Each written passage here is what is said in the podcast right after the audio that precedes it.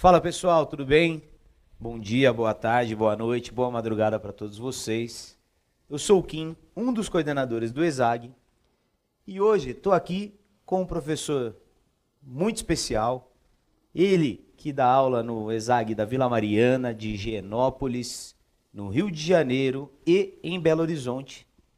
Hoje, atualmente, né? Já tem um tempo de casa aí de ESAG. Aqui está o Kevok. Kevok, seja bem-vindo. Opa, valeu, Aqui Kim. Salve, salve. Podcast. Boa.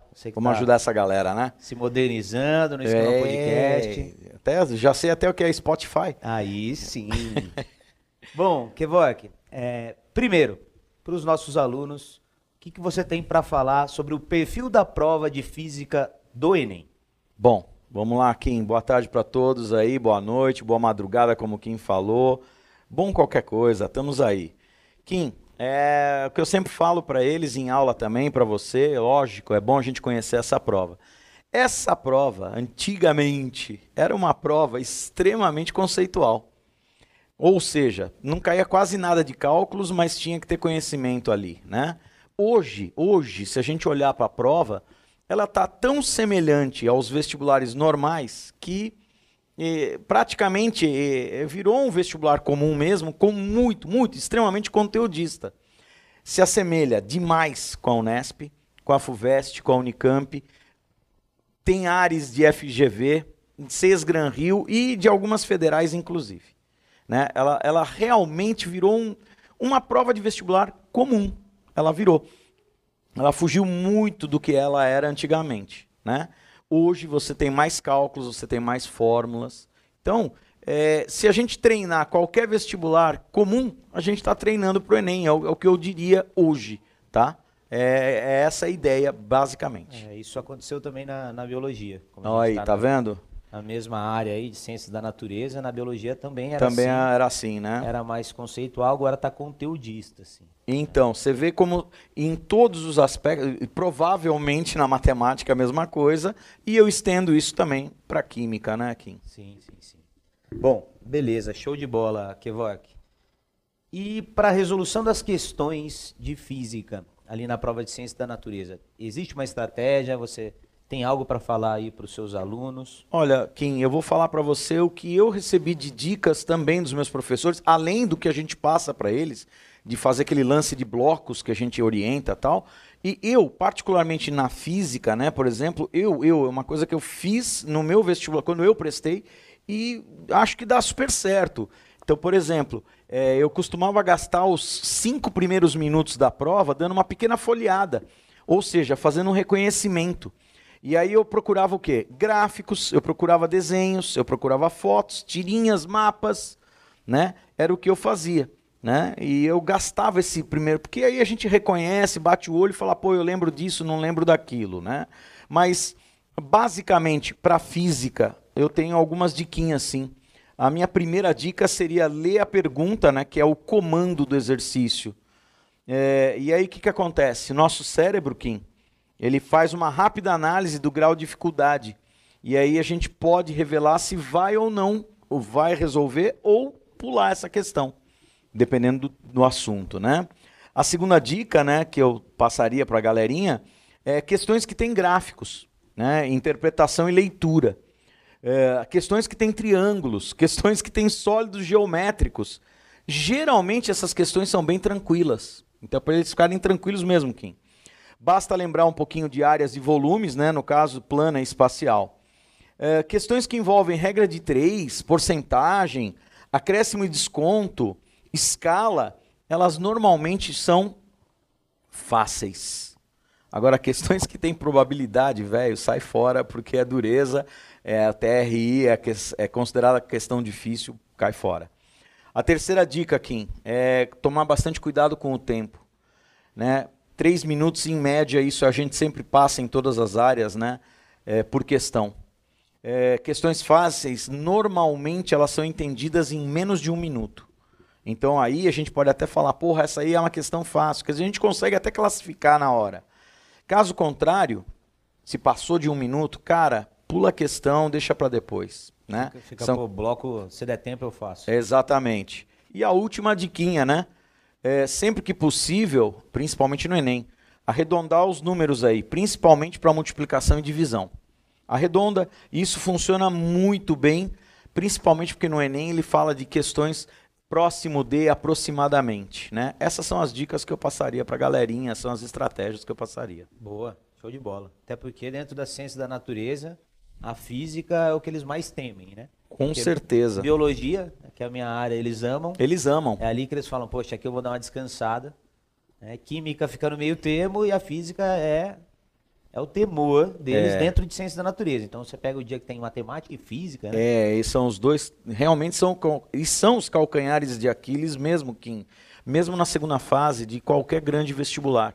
É onde faz a diferença de quem vai ser aprovado. É a física e a matemática, por incrível que pareça. É, com certeza.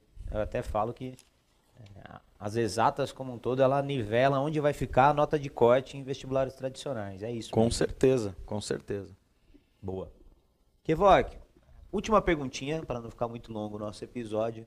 Sobre conteúdo. Quem precisa dar aquela olhadela final. É aquela ou- revisada básica. Aquela revisada básica, mais para pegar na segurança mesmo. Ou Beleza. porque, assim, poxa, não, não tenho certeza se sei ou se não sei.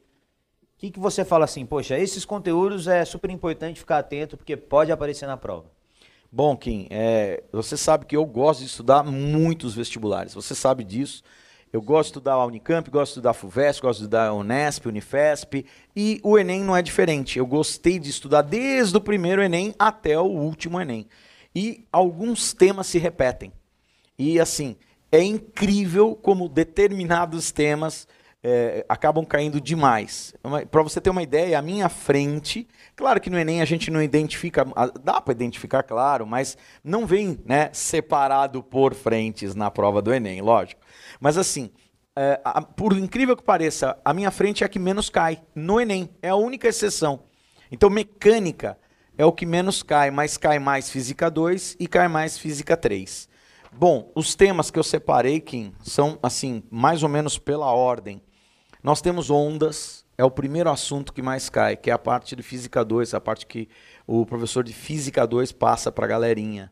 Né? Ondas, principalmente a equação fundamental, e quando a gente fala também da, da- aquela- dos fenômenos né, ondulatórios.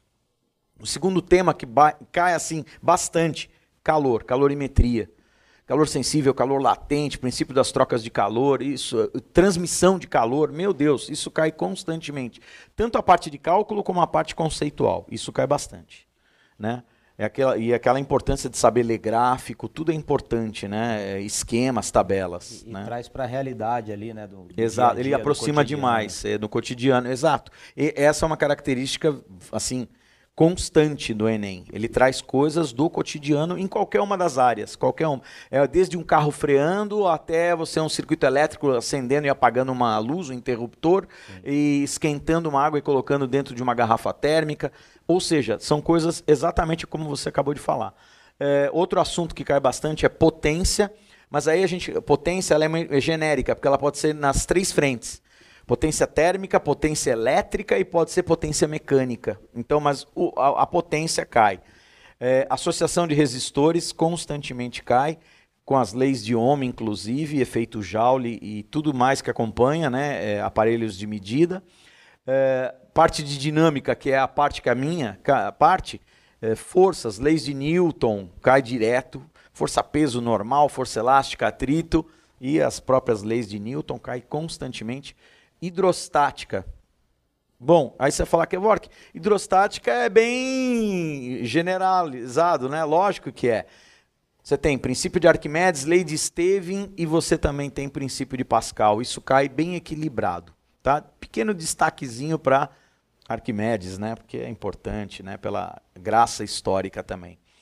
Ah, a parte de energia e trabalho, que é a minha frente, de novo, cai bastante, eles gostam bastante. Conservação de energia, não conservação, realização do trabalho de uma força constante, isso cai bastante, eu tenho visto também.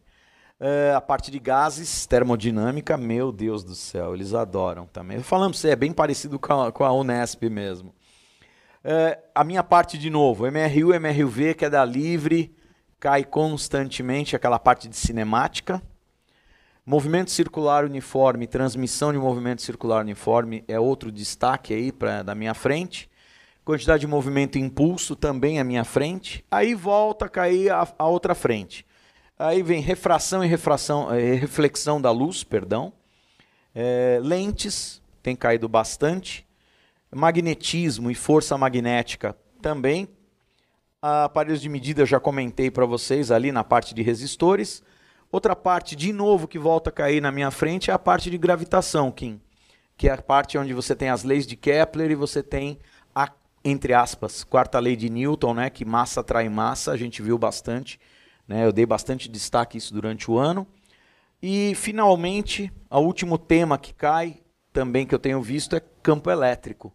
Então, esses são os assuntos que eu daria destaque, Kim, né? Para o pessoal dar uma retomada, se quiser dar uma estudadinha básica aí. Dá aquela última olhada. Dá aquela pra- última pra olhadinha. Com confiança. É, e não levar a apostila no dia da prova que não precisa, né? Não. Porque não vai aprender por osmose. Vai, vai, vai nos ouvindo. Tá é isso aí, é só isso. Vai nos ouvindo, acredita na palavra do velho, porque o velho estuda os vestibulares e ele sabe. Vai por mim que vai se dar bem. Boa. E para fechar então, podcast assim, você quer desejar um Com certeza. Como a gente fala aqui, né, Kim? A gente não deseja para o pessoal aqui boa sorte. A gente deseja aqui boa prova. Sorte quem precisa ter são os nossos concorrentes, né? Porque os nossos alunos já estão preparados, Kim. Eles fizeram isso o ano inteiro. É, já fizeram coisas piores, que são os simulados e os EOs.